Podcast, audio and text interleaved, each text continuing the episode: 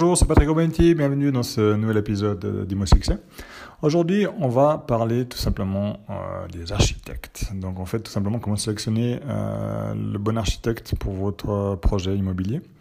Donc bien entendu, si vous voulez construire euh, votre, votre maison ou rénover ou transformer plutôt un bien que vous avez acheté par pour du rendement, vous avez besoin d'un architecte pour la mise en enquête. Donc Première chose à, faire attention et à prendre en compte, c'est bien entendu de bien définir euh, le cahier des charges avec l'architecte. Vous me direz, ouais, mais c'est logique, on a un architecte, euh, il, il saura exactement ce qu'il doit nous proposer. Ben, ben, ben non. Mettez des cadres. La majorité des architectes, en fait, sont des bons projeteurs, donc ils vous font des belles projections de ce qui peut être réalisé, mais ne sont pas nécessairement très structurés. C'est pas négatif en soi, mais ça peut être problématique. Donc la première chose à faire, c'est tout simplement, voilà, vous allez avec un projet concret et vous dites à l'architecte, moi j'attends de vous que vous nous fassiez un avant-projet, un projet, une mise en enquête. Et puis dans ce cas-là, voilà, j'attends de vous ça, ça et ça. Ensuite, vous échangez et vous discutez en fait avec l'architecte. Vous limitez le cadre. Vous donnez un cadre en fait au mandat. C'est extrêmement important. Deuxième chose à faire, bien entendu, c'est de discuter du prix. Il existe différents moyens de, de tarifier les honoraires d'architectes. Euh, les plus courants, c'est euh, un pourcentage euh, des, coûts de construction. Un deuxième, c'est un tarif à l'heure que je vous déconseille fortement. Et la troisième solution, que, que pour moi la plus intéressante, c'est de travailler au forfait mais un forfait à nouveau pas basé sur les coûts de construction, un forfait d'après la valeur réelle, le prix le prix juste. Donc les honoraires basés sur en fait les coûts de construction, pourquoi pas? Pour autant qu'ils soient pas basés sur la norme SIA qui est, démesurée. Euh, ensuite, euh, deuxième chose, donc à l'heure, donc ça non, clairement. Euh, autant pour l'architecte que, pour vous-même, c'est une bêtise. Troisième chose, sur le forfait, je pense que c'est la meilleure chose si vous êtes euh, à nouveau novice. C'est idéal, vous avez un forfait, vous savez combien vous allez payer d'honoraires, quelle que soit la variation des plus-values euh, ou des coûts de construction. Euh, il n'y aura pas l'honoraire qui va changer. Et puis, si vous êtes quelqu'un aussi d'expérimenté, ben, vous, vous, savez votre budget et tout ça. Donc, si vous avez un cahier des charges précis, le forfait sera juste.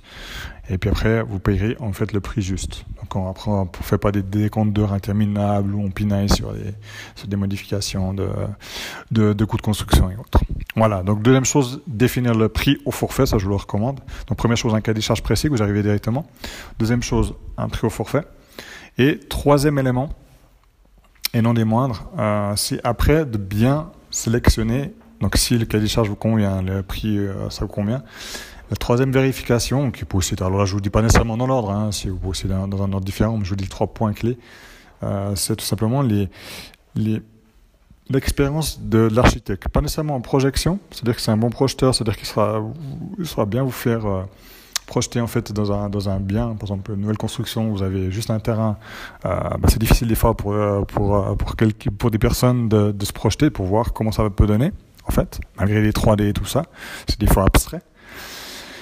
Mais aussi, c'est important en fait que cette personne ait, quand il dessine vos plans en tête, une bonne expérience au niveau de la gestion et de la maîtrise des coûts. Donc je dis pas que c'est quelqu'un qui doit avoir construit, parce que pour moi un architecte c'est clairement quelqu'un qui doit projeter, mettre en enquête, après transmettre euh, la balle à une entreprise générale. Mais c'est plutôt quelqu'un qui, en dessinant, aille directement à l'esprit, attention, puis vous me rendez attentif. Voilà, si vous faites ça, ça risque de coûter plus cher à cause de ça. Si je vous dessine ça, c'est bien, ça peut optimiser les coûts. Je vous propose plutôt ça en alternative pour justement euh, adapter à votre budget. C'est extrêmement important que, en fait, dans toute la gestion de la mise en enquête, il y ait aussi l'optimisation des coûts en tête. C'est clair, en tant que promoteur, en tant que, que c'est quelque chose qui vient naturellement. C'est voilà, notre métier de, penser comme ça. Mais au niveau architecture, c'est pas nécessairement euh, la problématique de base, parce qu'une fois qu'ils ont le permis, euh, après c'est, on va dire, c'est pas plus leur problème. C'est juste, euh, en fait. Quelque chose qui doit être pris en compte pour justement éviter des, mauvaises surprises. Donc, donc chacun son métier. Donc voilà, si je résume. Point 1, euh, bien définir le cahier des charges, vous avez qu'un cahier des charges. Point 2, euh, le budget, idéalement au forfait.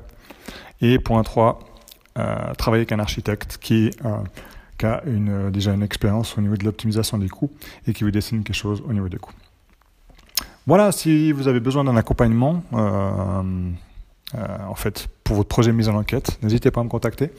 Donc, soit passer par patrickgrobetti.com, vous pouvez me contacter ou soit directement si vous, écoutez ça via LinkedIn, n'hésitez pas en message privé sur LinkedIn ou tapez sur Google Patrick Grobetti, donc p a t r i c k g r o b e t y et vous tomberez sur un de mes nombreux sites ou plateformes. Vous pouvez me communiquer avec moi et ce sera un plaisir que je vous accompagne, que j'analyserai votre dossier et que je vous ferai euh, collaborer avec tout mon réseau. Voilà, j'espère que ces conseils vous ont été à nouveau utiles hein, et je vous invite comme d'habitude à les mettre en pratique. Et moi je vous dis à tout bientôt pour un prochain podcast. Au revoir.